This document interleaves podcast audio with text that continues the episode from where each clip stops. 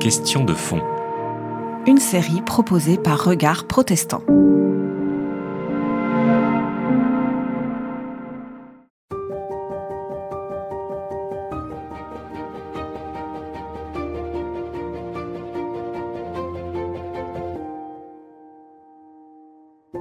Le Coran parle de Jésus.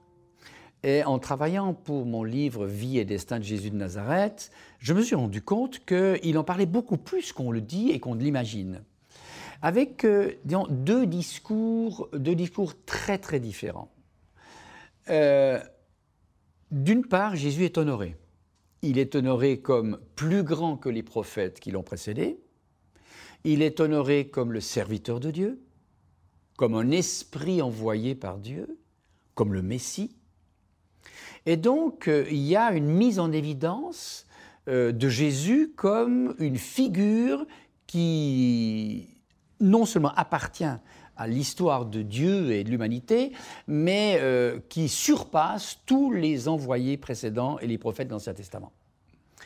il y a d'ailleurs dans le Coran deux récits de la naissance de Jésus, très exactement un récit de l'annonce faite à Marie et un récit de la naissance de Jésus situé au désert.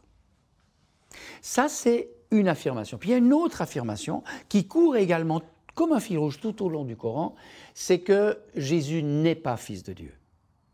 Et Jésus déclare dans le Coran que ses disciples qui disent qu'il est fils de Dieu l'ont mal compris. Et que ceux qui répètent après eux que Jésus est fils de Dieu euh, doivent être corrigés. Pourquoi? Parce que le Coran est focalisé sur la souveraineté absolue, unique et sans égale d'Allah. Or, Allah ne peut pas avoir de rival. Allah ne peut pas avoir ni d'égal ni de rival. Il ne peut donc pas avoir de fils. Alors, Jésus est donc considéré comme un très grand envoyé, plus que les prophètes, mais pas comme le Fils de Dieu. Et donc, il y a cette espèce de, de point d'arrêt qui est donné. Euh, alors, euh, quand on s'intéresse à la manière dont il est parlé de Jésus, on peut ajouter effectivement aussi quelques récits de miracles, et puis, non plus dans le Coran alors, mais dans les hadiths. Les hadiths, ce sont les dits du prophète. Un nombre impressionnant, quelques centaines, de paroles de Jésus, mais qui se sont accumulées dans la tradition musulmane à peu près jusqu'au XIIe siècle. Mais je vais laisser ça de côté.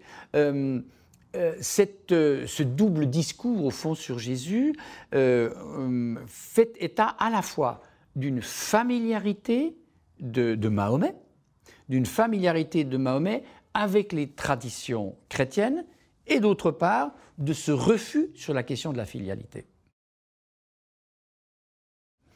Alors, quand on regarde un petit peu de près, on s'aperçoit que la péninsule arabique au 7e siècle, le temps de Mahomet, connaissait une très grande pluralité religieuse. Judaïsme, zoroastrisme, christianisme.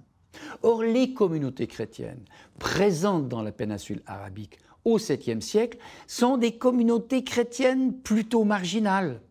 Plutôt marginales et dont Mahomet a a pris les traditions. Il a d'ailleurs été euh, initié dans le christianisme par un moine chrétien, bien sûr, de Bosra en Syrie. Et il est donc plus inspiré, Mahomet, par les évangiles extra-canoniques et les écrits de ces chrétientés marginales que les écrits du Nouveau Testament. Et je vous en donne une preuve. C'est que Jésus n'est pas mort dans le Coran. Selon le Coran, il n'est pas mort. Sa mort fut un simulacre et c'est son nombre que les Juifs ont tué, répète à plusieurs reprises les sourates du Coran. Et on peut se dire, mais, mais pourquoi? Alors, il y a une première raison très simple, c'est que si Dieu, Allah, a envoyé Jésus, quand bien même il n'est pas son fils, il n'a pas pu l'envoyer à la mort. Donc, dira le Coran, Jésus n'a pas été crucifié par les Juifs, Dieu l'a élevé. Dieu a donc élevé Jésus avant la mort, et c'est un avatar. c'est un autre disciple, euh, c'est l'ombre de lui-même. Les théories diverses selon les sourates du Coran, mais ça n'est pas Jésus de Nazareth qui est mort sur la croix. Euh, donc parce que Allah ne peut pas tuer celui qu'il a envoyé. La seconde raison, et ça c'est intéressant, c'est que ces chrétientés marginales au 7e siècle appartiennent à une spiritualité qu'on appelle gnostique et une spiritualité pour laquelle aussi, aussi, l'émanation de Dieu, alors le Fils de Dieu pour les communautés chrétiennes, ne peut pas mourir dans ce monde. Et ces communautés-là, on en connaît, on connaît leurs évangiles, on connaît leurs écrits. Ces communautés-là ont elles aussi les premières affirmé que la mort de Jésus n'était qu'un simulacre, que Jésus de Nazareth n'est pas mort au Golgotha. Eh bien voilà une tradition des, chrétiens des chrétientés marginales qui se retrouve en droite ligne dans le Coran. Et ça c'est très très important. Pourquoi? Eh bien pour le dialogue islamo-chrétien aujourd'hui.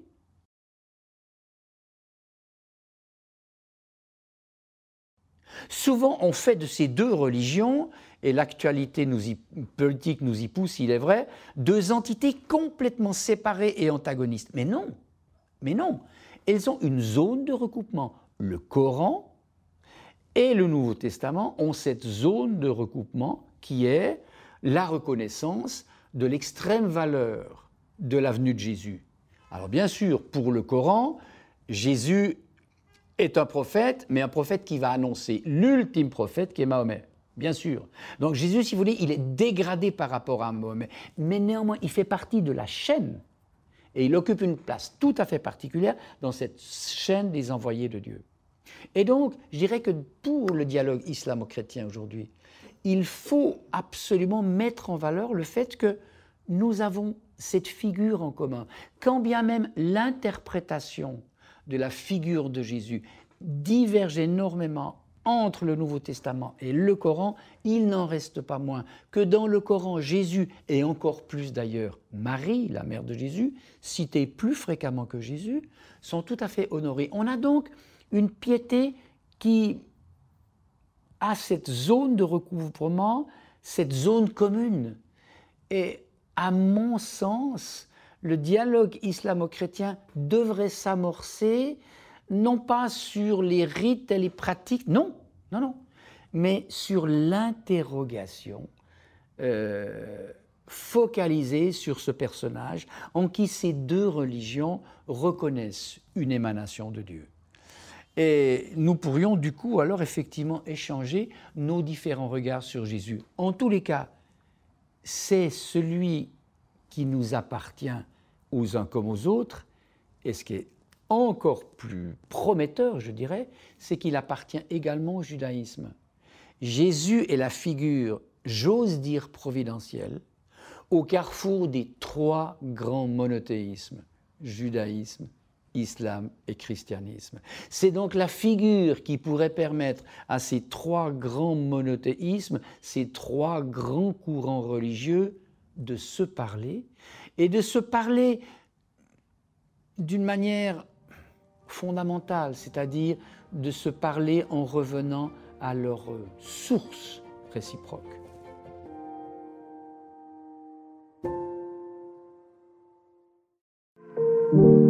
C'était Question de fond. Une série de regards protestants.